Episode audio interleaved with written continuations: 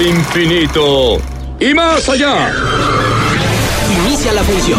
Filmanía. Filmanía. La otra manera de ver el cine. Comentarios, datos, concursos. ¿Te gusta el cine? Quédate en Filmanía.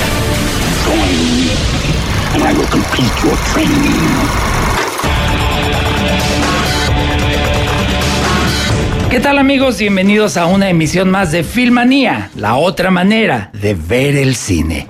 Estamos en vivo en el episodio número 978, ya vamos para 19 años al aire, lo cual se ha logrado gracias a ustedes, gracias a ti, filmaníaco de corazón, que semana tras semana, ya sea en las etapas que hemos estado en nuestra estación hermana Exa FM 955 y en esta nueva etapa, que es la segunda que tenemos acá en Q911 FM, pues nos has acompañado, apoyado, promovido con la llegada de las redes sociales, eh, sintonizado a través de la radio en línea en diferentes países. Por ejemplo, ahorita que son las 12 del mediodía en Torreón, Coahuila, México, tenemos radioescuchas interactuando desde Barcelona, desde Madrid, desde diferentes partes al otro lado del Atlántico y muchos otros interactúan luego compartiendo las publicaciones en Twitter y Facebook del podcast Filmanía. La verdad, Filmanía y Rock Show de Q911 FM son programas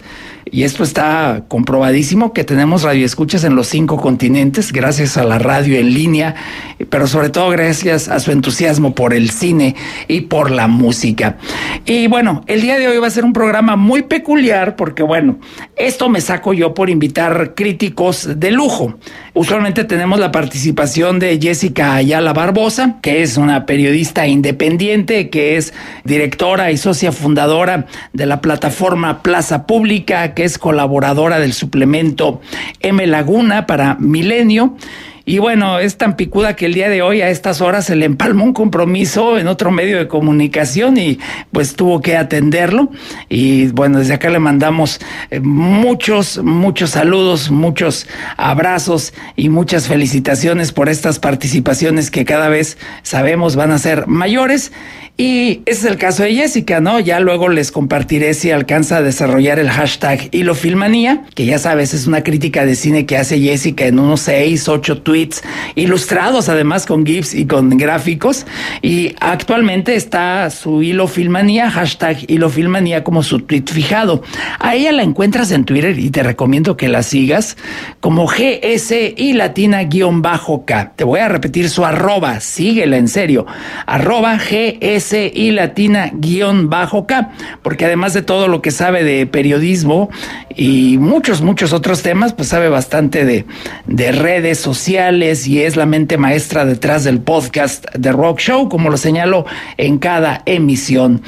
Y por si esto no fuera suficiente, nuestro otro crítico invitado de lujo, Miguel Báez Durán, siempre les presumo que es catedrático universitario, que ha dado eh, clases tanto en México eh, como en Canadá. Bueno, pues esta semana le tocó un empalme tremendo de horarios y actividades escolares, entrega de trabajos, calificaciones, y sí, nos advirtió con tiempo que iba a estar muy ocupado que no iba a tener más que tiempo para lo que era cumplir con sus compromisos académicos. Bueno, Miguel, ah, hay que seguirlo en, en Twitter.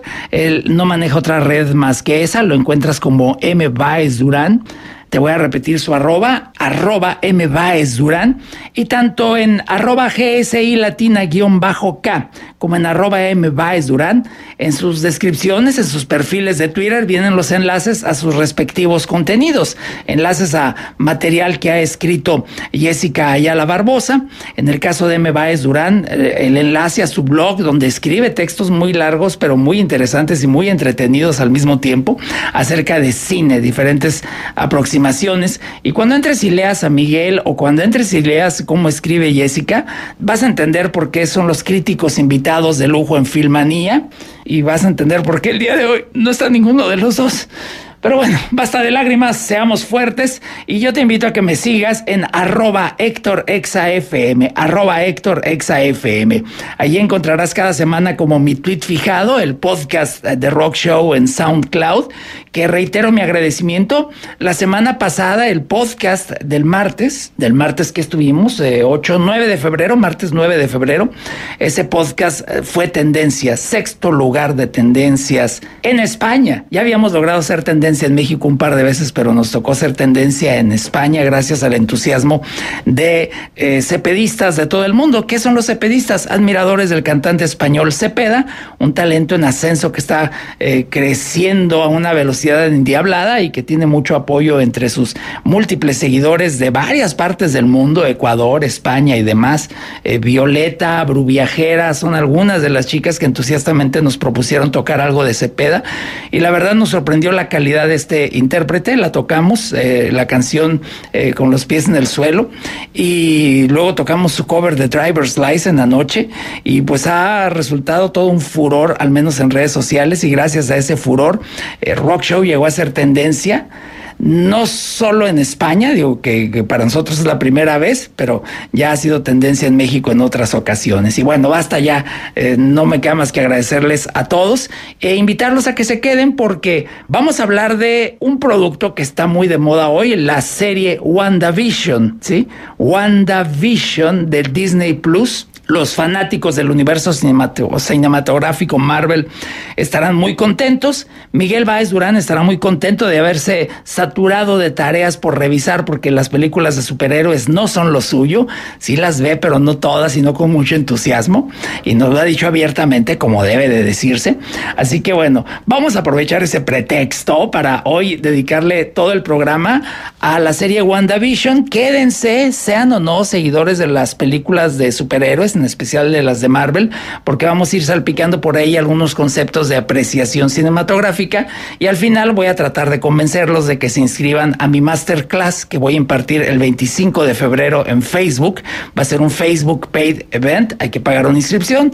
Nos vamos a ver el día 25 de febrero de 7 a 8.30 de la noche. Voy a platicar eh, sobre lo que es la apreciación cinematográfica les voy a pasar tips, metodología y todo por si alguien realmente tiene el interés luego de apreciar cine, ya sea por gusto o si quiere luego dedicarse a hacer crítica de cine para prensa, para radio, eh, para tele, para tu propio canal o programa de YouTube, si quieres criticar películas, bueno, te voy a compartir lo que he aprendido en estos más de 18 años, haciéndolo ya de manera eh, constante y ahora sí que hasta profesional, porque es un trabajo que puede ser remunerado. Así que quédate con nosotros para que te enteres de esto y muy importante, para que te lleves un pase doble como el que vamos a regalar regalar ya.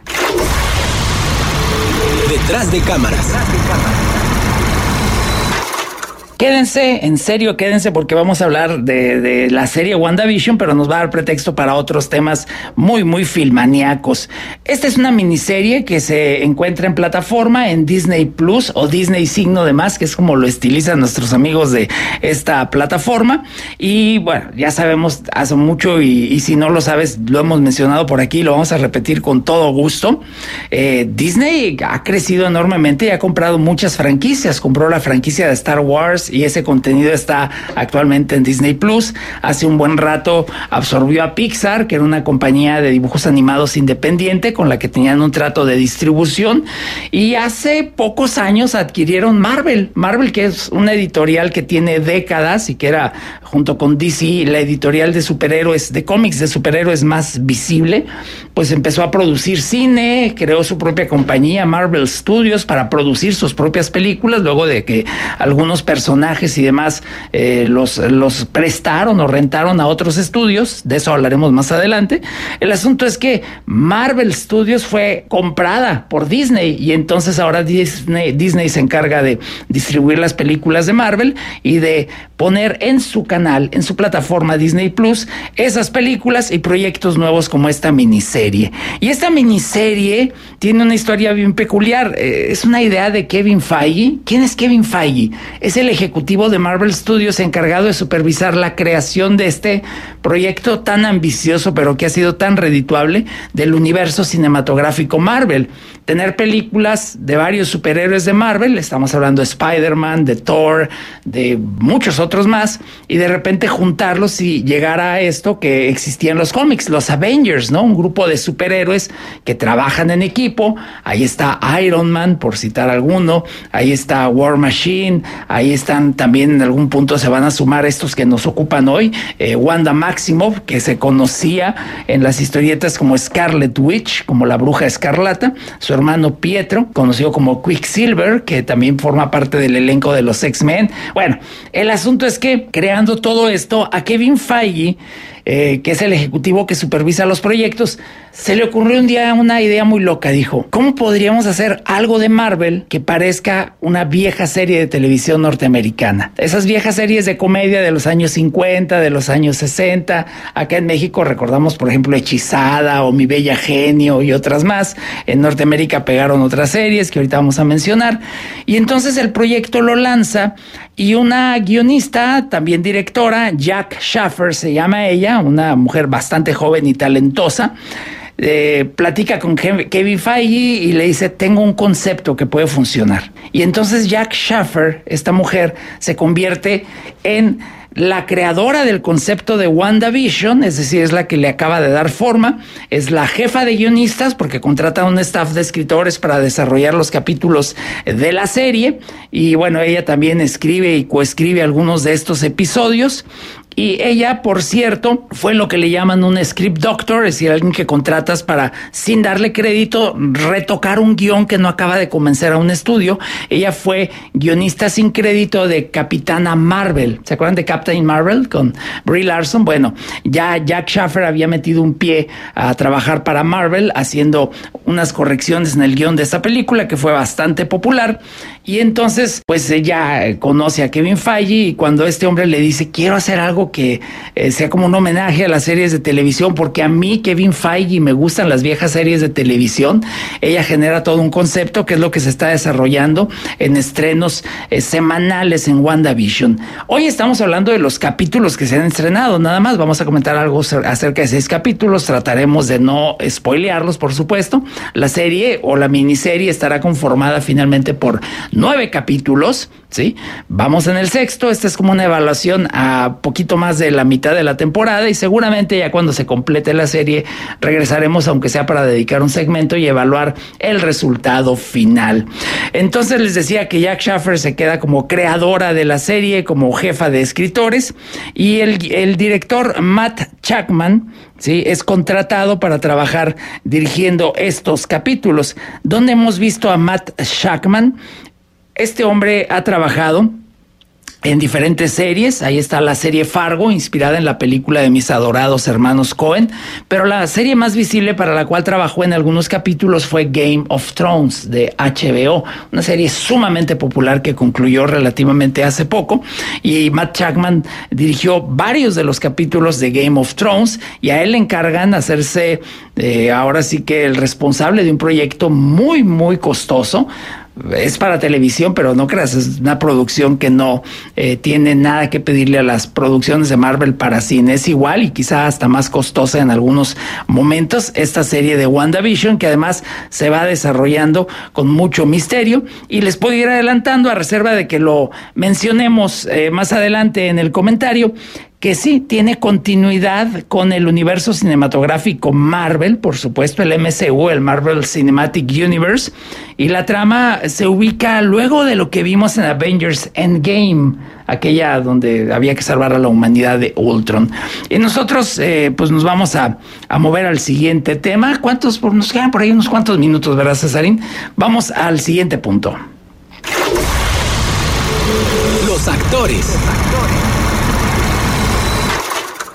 La moneda estaba en el aire, lograría eh, el equipo de Marvel convencer a Elizabeth Olsen de repetir el personaje de Wanda Maximoff y al británico Paul Bettany para interpretar a Vision, porque de ahí viene el nombre, Wanda Vision es la combinación de los dos personajes, pero justo coincide que Vision pues termina como en televisión y entonces es Wanda Vision como quien dice cablevisión o cualquier otra cosa y entonces el nombre de la serie es un nombre que a nadie le convencía en un principio y que resulta, al menos para mi perspectiva, un nombre muy muy afortunado por lo que quiere reflejar y el homenaje que pretende hacer para las series. Ahí está un gran elenco. Elizabeth Olsen, una actriz que viene del cine independiente, repite como Wanda Maximoff, a quien, ahorita les cuento el chisme, no le pueden llamar Scarlet Witch en las películas de Marvel oh, rarezas de la vida, pero ahorita les platico el chisme más adelante. Elizabeth Olsen, yo les recomiendo que busquen una película independiente, anoten, es el nombre de cuatro chicas, Marta, Marcy, May y Marlene, así se llama la película. Marta, Marcy, May, Marlene. Una última vez. Marta, Marcy, May, Marlene. La historia de unas chicas que caen en garras de un gurú que las lleva a un culto, una granja y les hace ahora sí que este lavado cerebral y las chicas se desconectan de sus familias. Elizabeth Olsen tiene un papel impresionante en esa película que le valió muchos premios, nominaciones, reconocimientos y eventualmente la invitación a sumarse a estas superproducciones del universo cinematográfico Marvel. Paul Bettany, un actor muy delgado, muy alto, rubio, británico. A él lo has visto en Una mente brillante al lado de Russell Crowe, este matemático de apellido Nash que está esquizofrénico y que tiene hasta amigos imaginarios. Bueno, su amigo imaginario más recurrente es interpretado por Paul Bettany, que también hizo al personaje del monje albino Silas en esta terriblemente mala película del Código Da Vinci con Tom Hanks, pero bueno, Paul Bettany es un actor que es versátil y saca el trabajo a como de lugar y también lo hemos visto en películas muy buenas como Dogville de Lars von Trier o Wimbledon al lado de Kirsten Dunst, una película eh, de Woody Allen. Elizabeth Olsen y Paul Bettany son muy buenos, logran eh, ser tan versátiles como para seguir la pista del proyecto y el proyecto capítulo por capítulo es recrear la televisión de diferentes décadas, en lo que uno entiende qué está pasando y qué tiene que ver con los superhéroes. Vas a ver capítulos en blanco y negro al estilo de los 50, otro capítulo al estilo de la televisión de los años 60, otro capítulo al estilo de los años 70 y así. El elenco complementario está increíble, incluso algunos actores y actrices que sí han trabajado en series famosas como Deborah Joe Robb, que salía en That 70s Show con Aston Kutcher, también salía en Friends. Está Catherine Hunt, que es una actriz que lo mismo te hace drama y comedia. Ella hacía el papel de Agnes, la vecina. No mencioné, pero Deborah Joe Robb aparece como la esposa del jefe de Vision, que Vision pues aquí tiene que fingir no que es un sintesoide, que es el tipo de personaje que es, sino tiene que ser como el esposo perfecto y el empleado perfecto de una compañía que en los años 50 está empezando a trabajar con lo de la computación, ¿no? Ahí está Teyona Paris en el papel de Mónica Rambeau. Kat Dennings, a quien vimos en algunas de las películas de Thor, aparece de nuevo como Darcy Lewis. Y Evan Peters va a ser el pretexto para hablar al rato de por qué no les podemos decir Scarlet Witch ni Quicksilver a los hermanos Maximoff en esta serie de WandaVision. Así que eso es lo que les puedo adelantar ahorita acerca de los actores, que al menos los dos protagónicos y algunos de los de reparto son increíblemente talentosos. Datos Filmanía. ¿Y qué datos Filmanía les puedo dar? Les puedo compartir que esta serie eh, va para nueve capítulos, va con un estreno eh, semanal, va por allí eh, la intención bueno, de armar al final un proyecto que se ve como muy ambicioso porque vamos a pasar del el homenaje retro a lo que pues ya va a ser el conectar con el universo cinematográfico Marvel de manera más directa y ahí es donde va a estar el reto, ¿no? Ver qué tanto la novedad de los capítulos iniciales no se desaparece con los eh, capítulos finales. Nosotros ya sigue la pausa, Cesarín. Nosotros vamos a hacer una pausa, vamos a regresar para platicar de cómo se puede llevar otro pase doble para Cinépolis VIP. Recuerden que es por WhatsApp y que acabando el programa voy a revisar mis notificaciones y les voy a contestar. Recuerda que en Twitter también puedes interactuar, me encuentras como arroba Héctor y te voy a dar también al rato los datos para que te inscribas a mi masterclass sobre apreciación de cine, que será un evento pagado de Facebook, un Facebook Paid Event, el día 25 de febrero, de 7 a 8.30 pm, con un costo de 199 pesos. Está de regalo, de regalo, la verdad. Así que en un momento más te explicaré cómo hacerle, pero mientras tanto escuchemos a los que contratan publicidad en Q911 FM.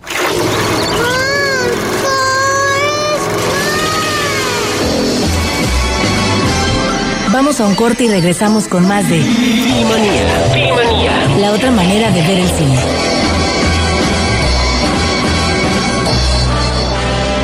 ¿Qué tal amigos de Filmanía? Les saluda Vanessa Bauche, aquí compartiendo la otra manera de ver el cine. Y acá en Twitter, nuestra amiga Lorena Hernández, que nos sintoniza desde el desierto de los leones en la Ciudad de México, publicó hace ratito Filmanía, la otra manera de ver el cine a pocos minutos de comenzar con Héctor Exa FM, sus grandes invitados. Oh, sorpresa, hoy mis grandes invitados no pudieron estar, pero precisamente por eso, porque son grandes. Jessica Ayala Barbosa, periodista independiente, directora y socia fundadora del portal Plaza Pública, columnista de M Laguna, eh, de Milenio, ahí el suplemento M Laguna editado por Milenio. Allí Jessy tiene colaboraciones y eh, pues ahí la vas a encontrar en su perfil de Twitter, arroba GSI Latina-K. Hoy fue invitada por otro medio a una plática sobre temas de literatura y demás, que es uno de los temas que ella domina con bastante soltura entre muchas cosas, como el cine, por ejemplo, y lo que es manejo de redes sociales, etcétera. Así que pues estuvo en otro medio y eh, va a quedar en el aire todavía un rato más su hilo Filmanía, ya sabes, lo encuentras como su tweet fijado, arroba GSI Latina-K, un hilo de seis, ocho tweets con su certera crítica de algún proyecto eh, cinematográfico. En cuanto se publique o se defina si va a publicar su hilo, yo lo estaré compartiendo salvajemente a través de redes sociales. Y Miguel Báez Durán, que siempre les presumo que es catedrático y que da clases lo mismo en México que en Canadá y que ha escrito libros sobre cine y que tiene un blog de cine, pues esta semana le tocó saturación de actividades académicas, tiene que revisar tareas, tiene que es de esos momentos en que muchas de las clases es revisión, calificaciones y demás y sí nos avisó hace una semana, chicos, voy a pedir sabática la que sigue, sabática de filmanía porque voy a tener que estar acá muy concentrado con las revisiones. En estos días nos pondremos de acuerdo para las pelis que vienen en la siguiente semana aquí en Filmanía, pero yo a mí que sí me gustan las películas de superhéroes y haciéndole caso a amigos de Twitter como Comp Ara y Mitril y otros más que en algún momento han preguntado sobre eh, la serie WandaVision, que qué me parece, pues estamos haciendo esta evaluación a poco más de la mitad de esta eh, temporada de WandaVision en Disney Plus, pues de cómo va y todo esto y seguramente luego haremos una recapitulación ya cuando se transmitan los nueve eh, capítulos con un balance final aquí para Filmaniacos. Quédate porque viene un concurso y quédate también porque viene información sobre mi más Masterclass Apreciación de Cine. Comentario Filmanía. Y antes de pasar al, al, aspecto crítico, hay que contextualizar un poco esto de, del intento que está haciendo Disney Plus de rendir homenaje a las viejas series de televisión. Estamos en México, a mí me tocó mi infancia en los años 70 y la televisión que transmitía contenido internacional, series norteamericanas o de otros países ya dobladas al español y demás, pues era una televisión que iba desfasada, eso hay que decirlo. Es decir, series muy populares en Estados Unidos de años atrás luego eran adquiridas mucho tiempo después por las televisoras nacionales, Canal 5, el Canal 2, eh, bueno, en aquel entonces ni existía el Canal 5, era el Canal 8 y así, ¿no? Estos detalles curiosos de la tele mexicana. Y uno estaba viendo en la televisión dibujos animados como Don Gato y Los Picapiedra eh, a mitad de los años 70, pero eran series que se habían realizado en Estados Unidos a finales de los 60. Y no todas las series nos llegaban y no todas nos llegaban a tiempo. Aquí yo mencionaba hace rato la serie Hechizada, pero algunas de las series a las que WandaVision rinde homenaje en este peculiar intento de hacer un producto fresco, pero basado, con, basado en personajes del universo cinematográfico Marvel, en este intento pues hay series que acá en México o no vimos o vimos ya hasta que llegaron las antenas parabólicas, la televisión por cable y los canales con programación retro, eh, series como Los Honeymooners, ¿sí?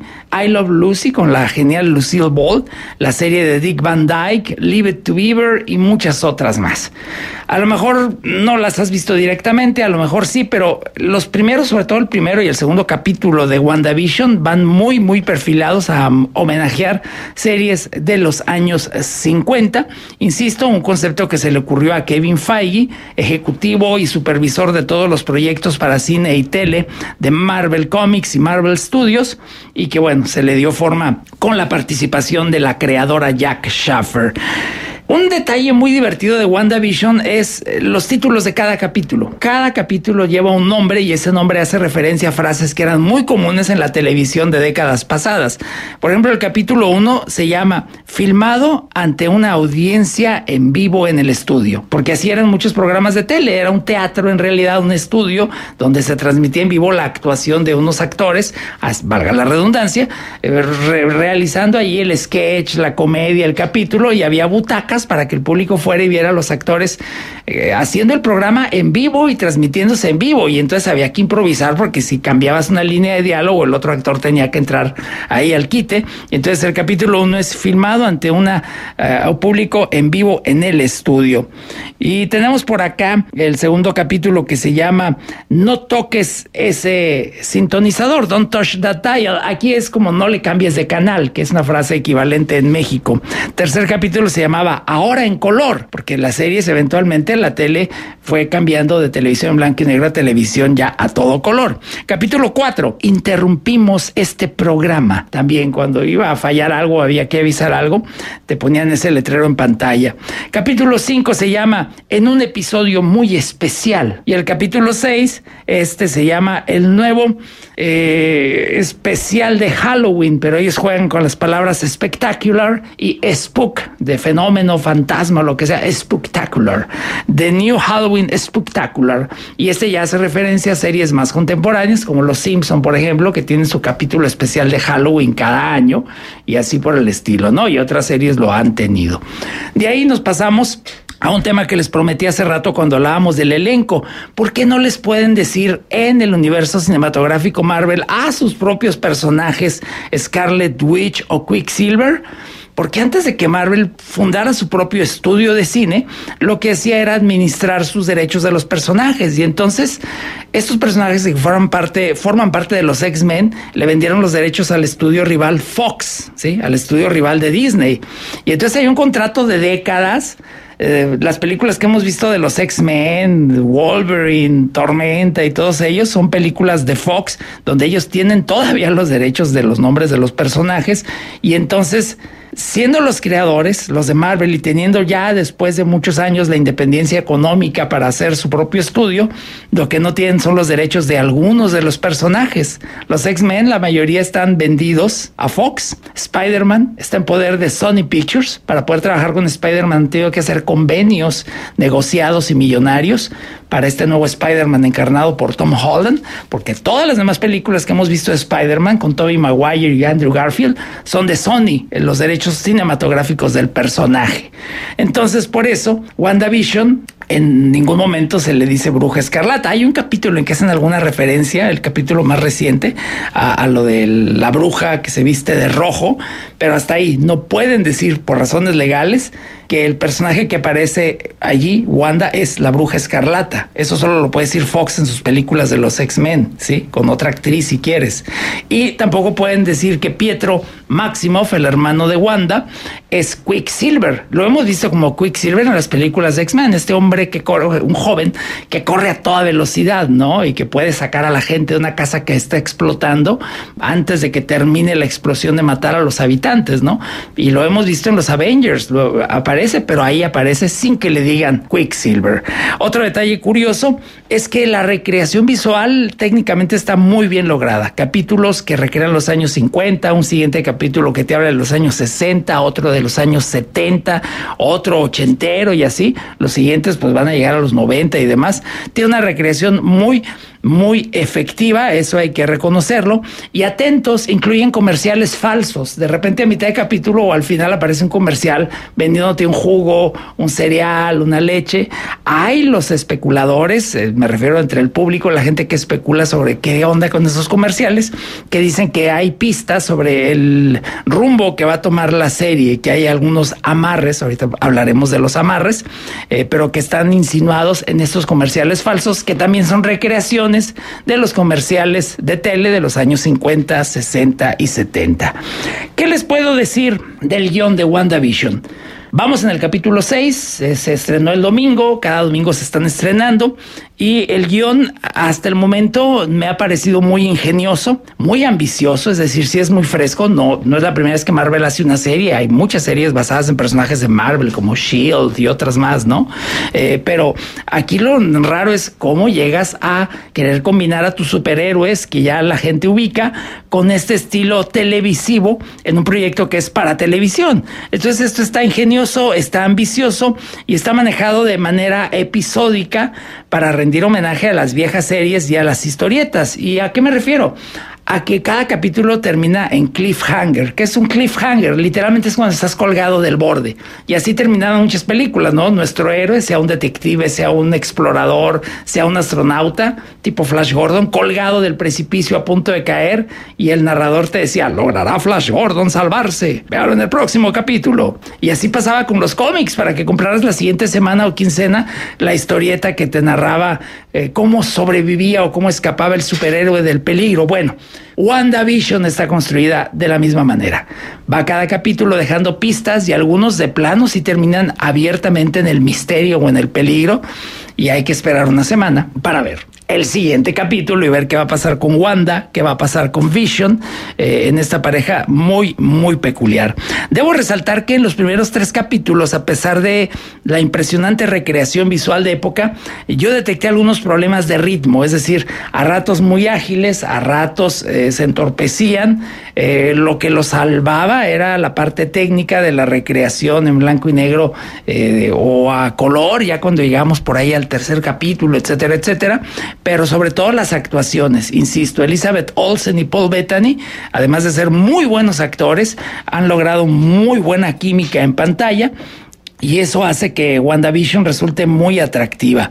Ahora, les hablaba yo de la, la, palabra amarres, es un término coloquial, pero para mencionar estos elementos narrativos que conectan una subtrama con otra o un misterio, una pista, una revelación próxima, y hay que sembrarlos para que cuando llegue el momento de revelarlo digas, ah, pues ya me habían dado pistas de que por allí podría ser el, el secreto que estaba guardándose o hacia dónde podría irse el rumbo de la historia. WandaVision, porque muchos dirán, bueno, ¿por qué le están dedicando a, Filmanía, a WandaVision todo un Filmanía? El esfuerzo principal del equipo creativo de Disney Plus y de Marvel Studios es hacer que la serie sea accesible hasta para el que no ha visto ni una sola de las películas de los Avengers. Puede funcionar, puede entretenerte, pero la verdad creo que se disfruta más si has visto eh, cualquiera de las películas de el universo cinematográfico Marvel, en especial Avengers Age of Ultron, la era de Ultron. Es imprescindible que la veas, sí, para que entiendas mucho de lo que podría estar sucediendo en WandaVision.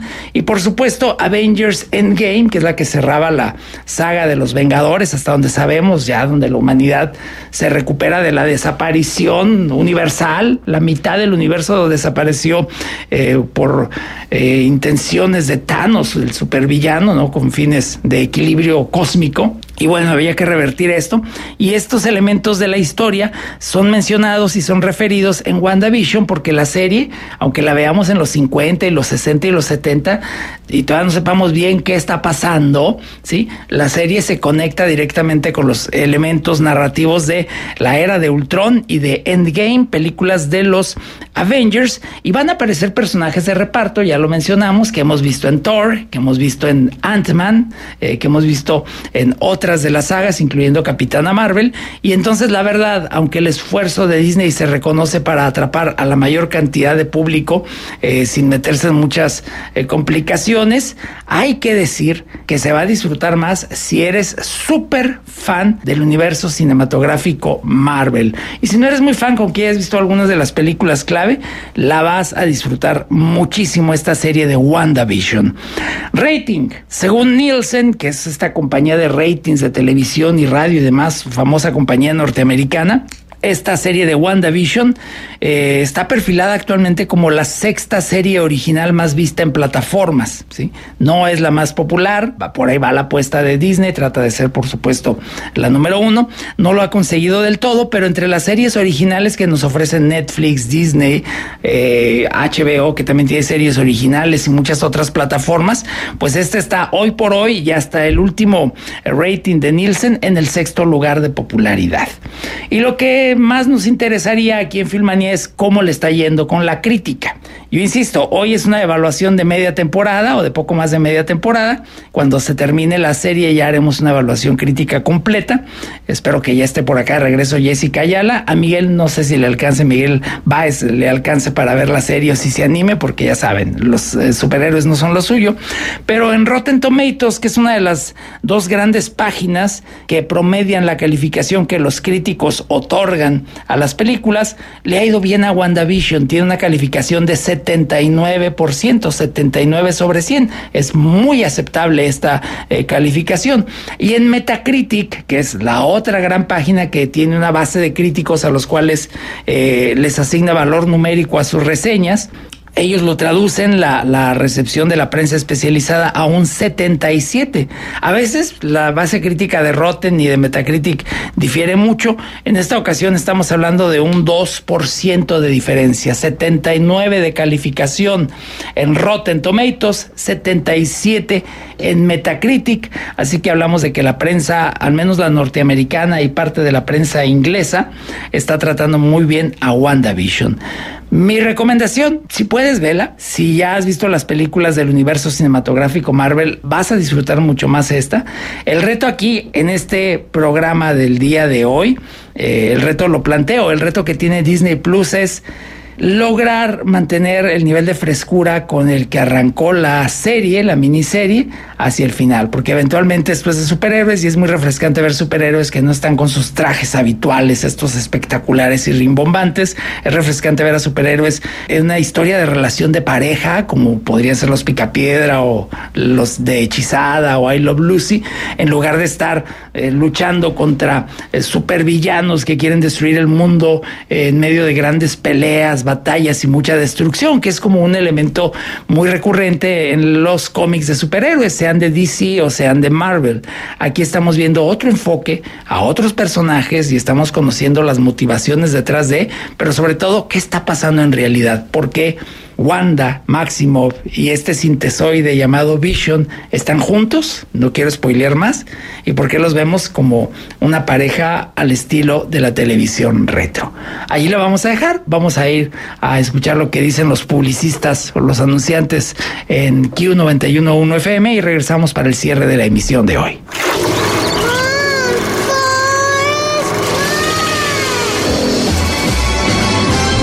Vamos a un corte y regresamos con más de La otra manera de ver el cine.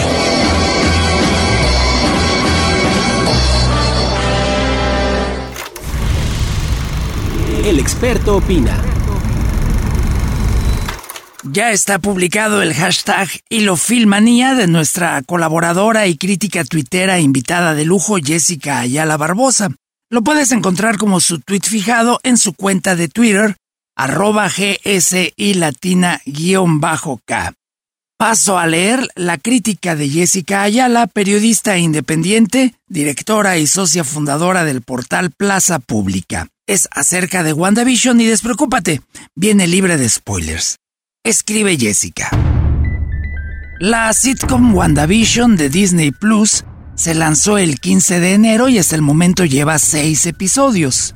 Por lo pronto son sin duda los fanáticos del Marvel Cinematic Universe y de la talentosísima Elizabeth Olsen quienes más la están disfrutando. ¿Atrapará por igual a todo público? Abro hashtag Hilofilmanía. De entrada diría que no, porque para entenderla hace falta el contexto que solo puede brindarnos la saga The Avengers, Pero por otro lado cuenta con algunos elementos que pueden captar la atención de una que otra persona melancólica que haya crecido con series estadounidenses.